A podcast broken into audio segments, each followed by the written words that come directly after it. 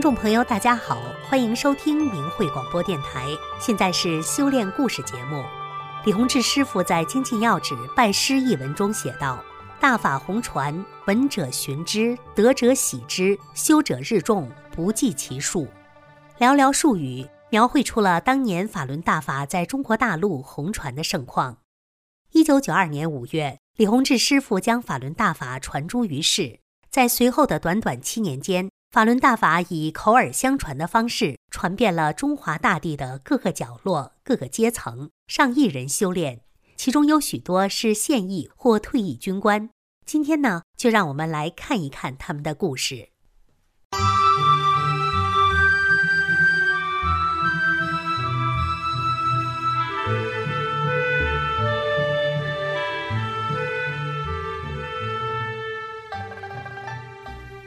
副师级军官夫妇重获健康。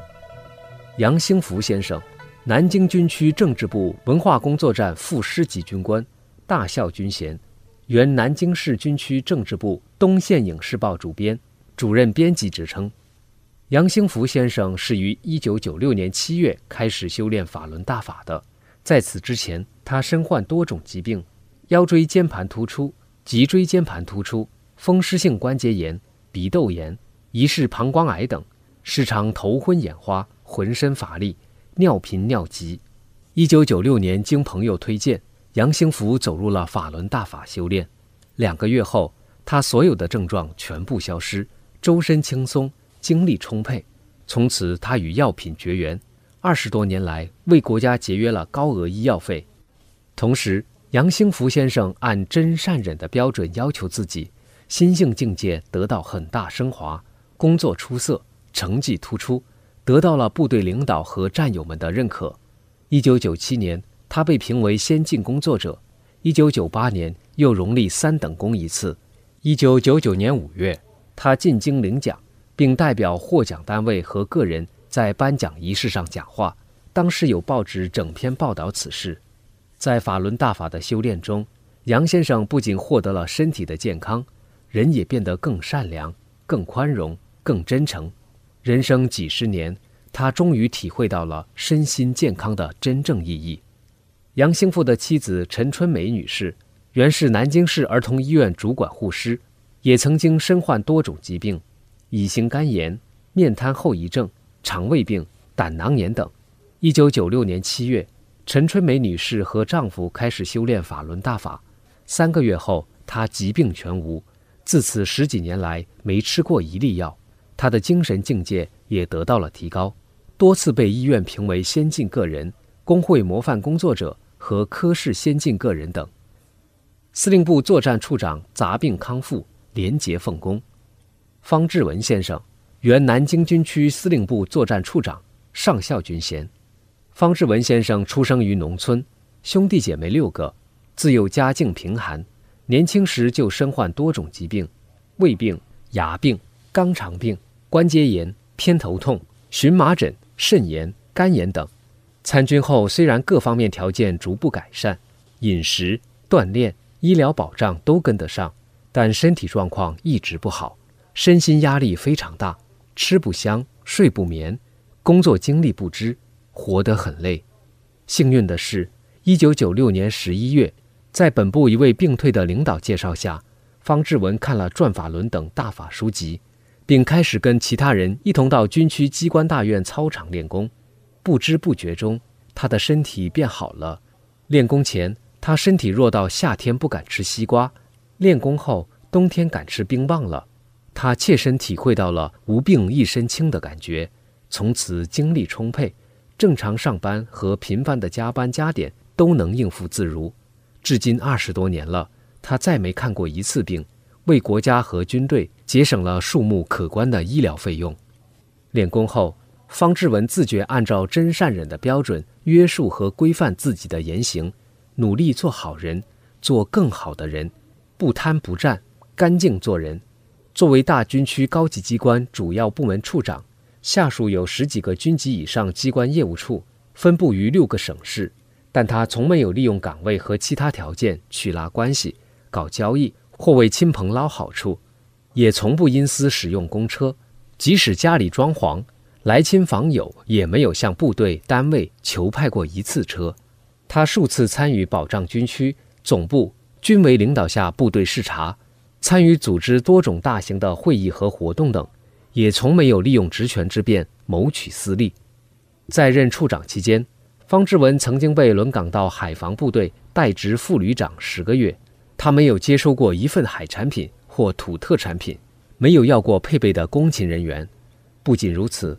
他还把自己享有的生活、通讯等补贴费用六百元全部捐给了安徽省希望工程办公室，把就餐补贴的四百元交给机关食堂买抽油烟机。在法轮大法遭到污蔑栽赃后，军区机关曾派人到他代职的部队调查，那个部队的领导和机关人员对他的人品及清廉等都给予了充分的肯定，并且说要像他这样的领导就好了。出色的工作，廉洁奉公的作风，赢得了各方的肯定。方志文先后受到过军区多次嘉奖。一等功臣一人练功，周边受益。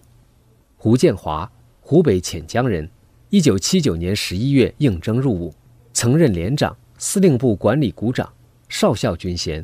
他曾两次参加对越战争，立一等战功。虽然数度征战沙场，立下战功。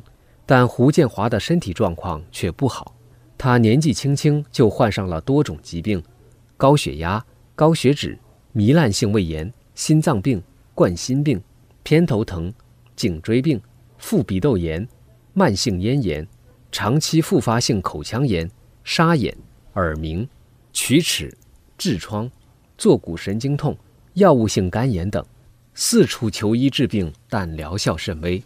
他也曾三次采用绝食疗法，半个月每天只喝两杯水不进食也无效果，最后被迫于1993年转业到地方工作。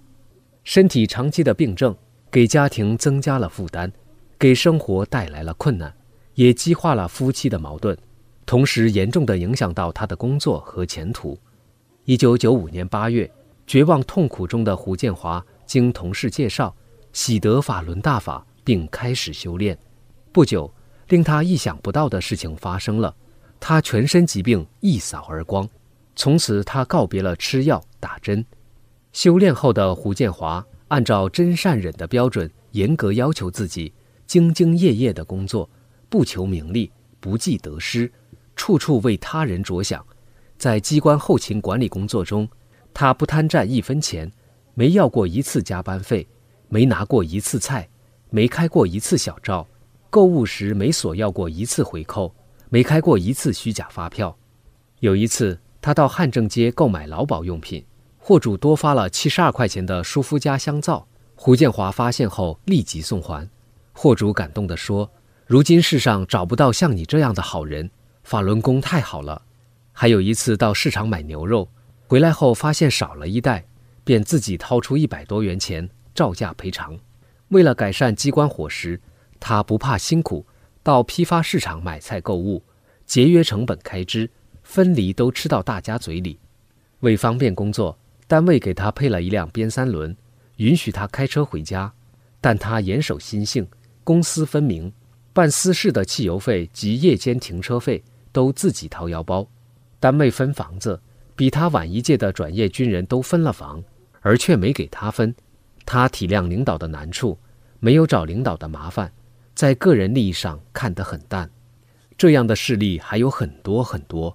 总之，在真善忍的指导下，胡建华努力去做一个好人，比好人还好的人，兢兢业业的工作，处处为他人的作风，使他赢得了同事们的认可。他年年被单位评为先进工作者、优秀公务员。一人练功，全家受益。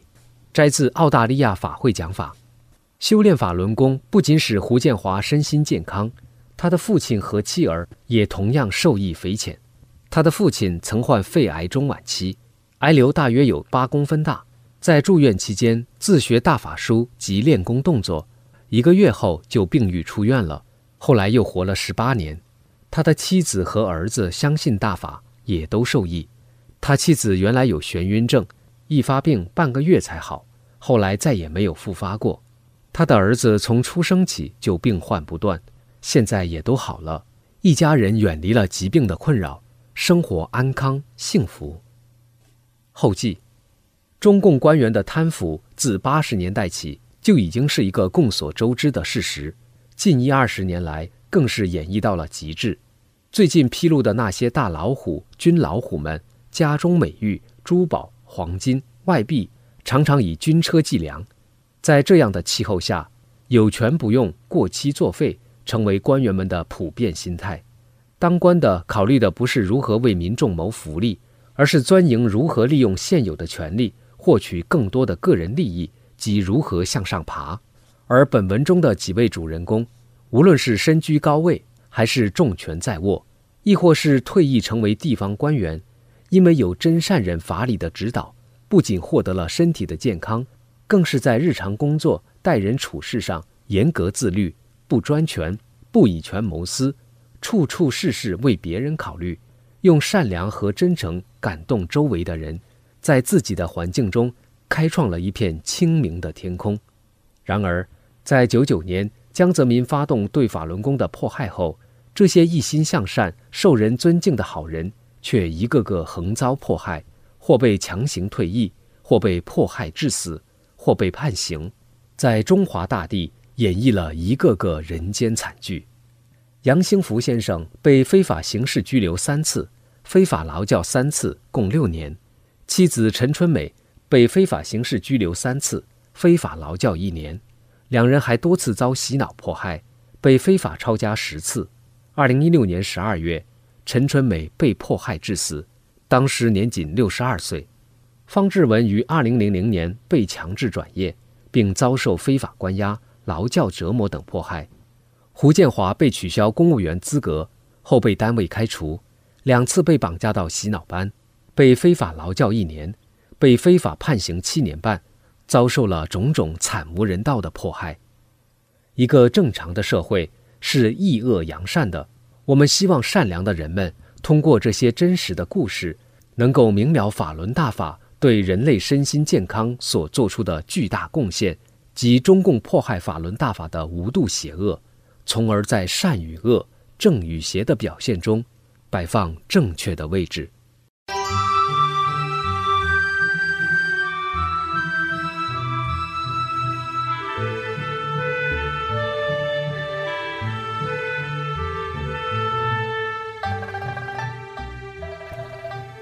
副师级军医的修炼故事：王卫珍女士，原沈阳军区大连医学高等专科学校教员。上校军衔，副师级待遇，技术七级。王卫珍毕业于第四军医大学，在调入大连医专之前，她是部队医院心血管内科的主治医师。一，一招得大法，杂病神奇消。王卫珍修炼法轮大法源于一九九六年，那时才四十多岁的他，浑身是病，急性风湿性心脏病、慢性乙型肝炎、早期肝硬化。腰椎间盘突出、严重贫血，还有妇科病、鼻窦炎、足背骨关节错位等各种杂病，经常住院，有时一年要住半年医院，体力极差，弱不禁风。那时他在军队医院从事心血管内科工作，虽然技术精湛，医疗条件很好，他却无力使自己摆脱疾病的折磨。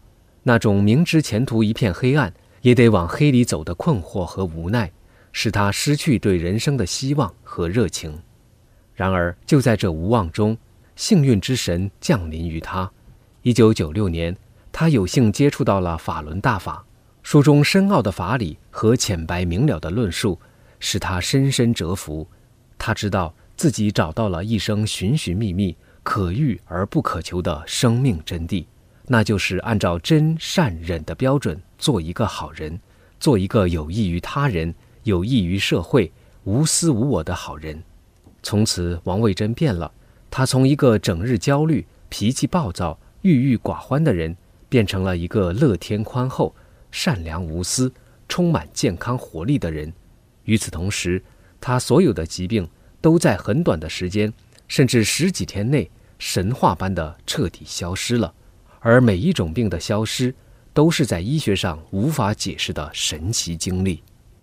一发烧痊愈，修炼前发烧对王卫珍来说是家常便饭，一烧就是三十九度、四十度，连续好几天，每次都得住院打吊瓶，到处会诊，使用最高级的药品才能退烧。刚修炼不久，王卫珍又发烧了。与以往不同的是，这次只烧到了三十七点九度，而且只持续了一天，出了一身大汗就好了。从此，他的发烧彻底痊愈了。二。腰间盘脱出和妇科病消失。修炼几个月前，有一天，他的左脚无名指起了一个绿豆大的疙瘩，后来变成了一个小泡。白天走路踩破后，出了一点脓血水，晚上又长出来，第二天又踩破，再长出来。这样大约过了四五天，小泡就自己好了。这时，王卫珍突然发现，他的腰间盘脱出和妇科病不翼而飞了，腰不痛了。腿不麻了，原来什么东西都不拿，腰还是弯的。现在手提几十斤东西都很轻松，腰板溜直。妇科炎症和大出血、肝硬化也彻底好了。三，心脏病神奇康复。一天晚上，王卫珍在梦中看到一个飞机场，三面环山，山势不高的小山丘连绵在一起，突然从山的一头开始爆炸，连环爆炸。开始是看到一片连一片的山在爆炸，然后感觉自己身体剧烈的震动起来，在床上直蹦。他被震醒了，仔细一体味，原来是他的心脏部位在爆炸，炸得他都蹦起来了。他一下明白了，那些长在心脏上面，日后将危及生命的像连绵的小山一样的风湿小结，被强大的弓炸掉了。他当时十分震撼。为大法的神奇和无边的法力所震撼，从此他的心脏病彻底好了。四错位的关节复位，他的右脚足背曾经受过一次外伤，导致足背的几块骨关节错位，无法复位，一走路就疼，更不敢蹦跳。修炼后，有一次右脚不小心踩到一块石头上，整个右脚从脚前面倒扣过来，只听到咔的一声，他以为是脚被扭伤了。谁知等抬起脚看时，哪也没坏。再走路，发现脚不疼了，蹦跳都不疼了。从此，那些错位的小关节神奇地复原了。修炼法轮大法，使王卫珍从一个弱不禁风的人，迅速变成了一个健康快活的人。二十多年的时间，他没吃过药，没打过针，更没住过院，身体却出奇的好。他不但所有的病好了，体重也增加了四十斤。由原来的条条变成了块块，身强体壮，红光满面，走路生风。原来上山坡回家，二十岁时就得休息好几次才能走上来，可现在近七十岁的人，一口气走到家还得想：这个山怎么像是矮了呢？这个路怎么像是近了呢？二不收馈赠，先人后己。修炼法轮大法后，王卫珍工作兢兢业业，任劳任怨。从死亡线上抢救出了数不清的心脏病患者，得到了大量的好评和感谢，被医院上上下下公认为业务技术精湛、责任心强、服务态度好的全面型医务人员。每一个从死亡线上被抢救过来的患者，发自内心的感激，想把自己最好的东西送给救活他的医生，不要都不行。修炼法轮大法前，有患者送家乡土特产什么的。王卫珍就收下来，那时他家的冰箱永远都是满的，装不下，还要送给别人。修大法以后，所有的馈赠他一概不收，有时实在不收，人家会觉得是不是礼品不合适，就送钱，他都如数退回，一分不留。退休后在私人老板那里上班，有病人给钱，他也同样退回。有时实在退不回去，就交到老板那里，请单位帮助退回。他的高尚道德也感动了身边的同事，单位有好几个同事开始跟他一起练功了。王卫珍不仅自己不再收馈赠，也告诉家人不能收礼或任何不属于自己的物品。王卫珍的丈夫是机关工会主席，单位发东西什么都少不了。在他的劝导下，商家赠送的礼品也不要了，很多大毛毯、被褥什么的礼品包都不要了。丈夫告诉王卫珍说。上届工会主席光这样的礼品就收了一万多，现在王卫珍修大法做好人了，他也什么都不要了。单位分房子，分到手的房子就差拿钥匙了。有人来争，他就把自己好的住房让给来争的人，自己住了一套靠山墙的冷房。无论在医院还是后来到学校，评级调职都是竞争最激烈的时刻，整个单位上上下下忙得不亦乐乎，都在使用各种手段和人脉，争那仅有的几个名额。甚至大笔送钱，王卫珍从不参与这样的竞争，而是把机会让给别人。可以说，修炼法轮大法使王卫珍的身心发生了彻底的改变。中校军官的修炼故事：杨万明先生，原北京军区呼伦贝尔军分区司令部通信科科长，中校军衔。一喜得大法，疾病痊愈。杨万明一九七七年入伍。在参军期间，由于部队处在高寒地区，他患了胃肠炎、胃溃疡、胃出血、拉肚子、拉血等多种疾病。这些病令杨万明非常难受，吃东西得挑着吃，连水果和冰冻的东西都不能吃，否则就会导致胃痛，而且非常的严重。痛得厉害时，人能昏迷过去，特别的吓人。那时他身体非常不好，每天的饭量。有时仅是一个鸡蛋黄，一天只能吃一个。此外，他还患有先天的脱肛，还有灰指甲等疾病。脱肛的病症，小时候他母亲为他揉，非常痛苦。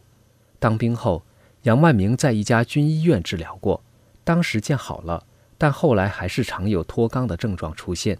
灰指甲导致他的手指甲、脚指甲都翘起来，而且脚后跟裂口子，流血。在这些疾病缠绕中的杨万明，每天活得非常痛苦。一九九七年底，杨万明休假回老家看望母亲。那时他母亲在修炼法轮功，看到儿子弱到每餐只能吃一个鸡蛋黄，母亲就让他修炼法轮功。就这样，杨万明抱着试试看的态度，跟母亲练起了法轮功。奇迹就这样发生了，在一个多月的时间里，困扰杨万明多年的脱肛。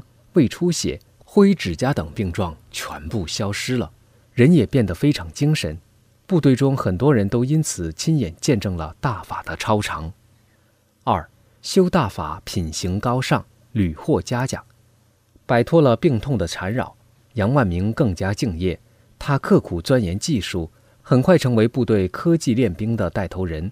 一九九七年、一九九八年连续两年。被北京军区评为通信工程建设先进个人，受到部队领导的高度评价，多次成为部队提干的选拔对象和后备人才。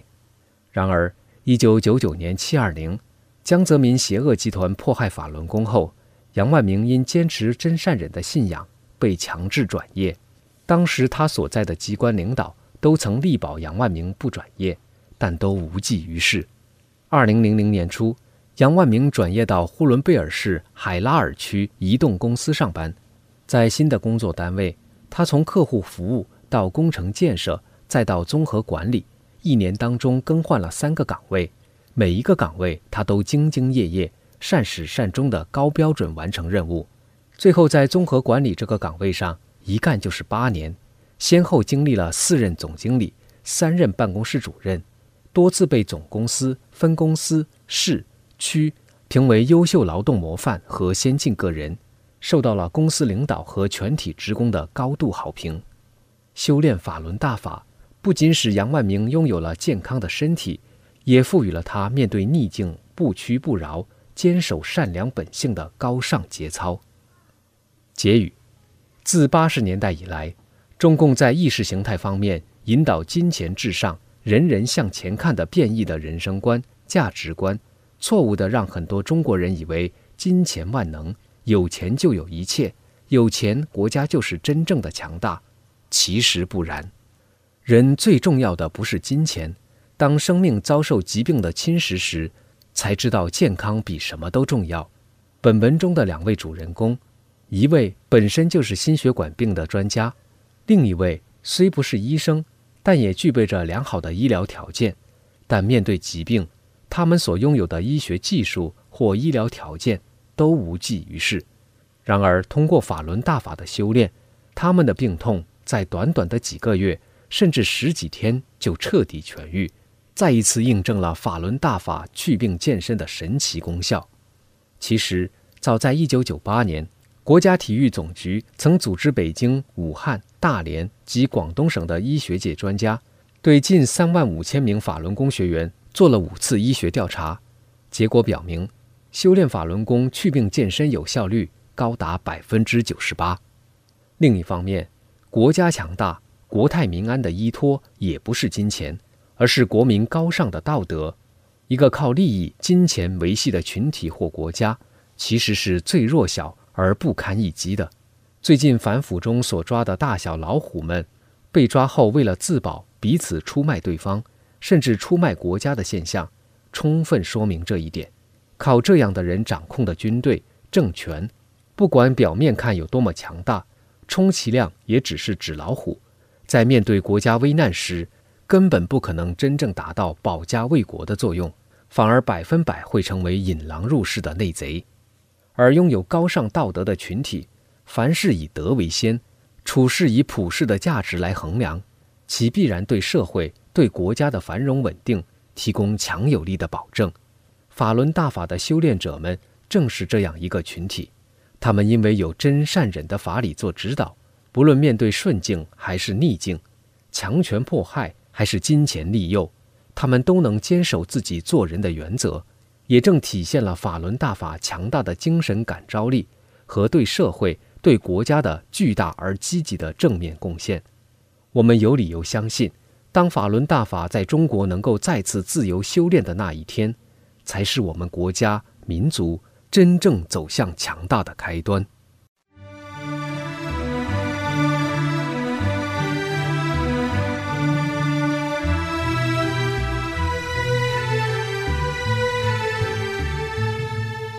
听众朋友，这次的修炼故事节目到这里就结束了，感谢您的收听，我们下次节目时间再见。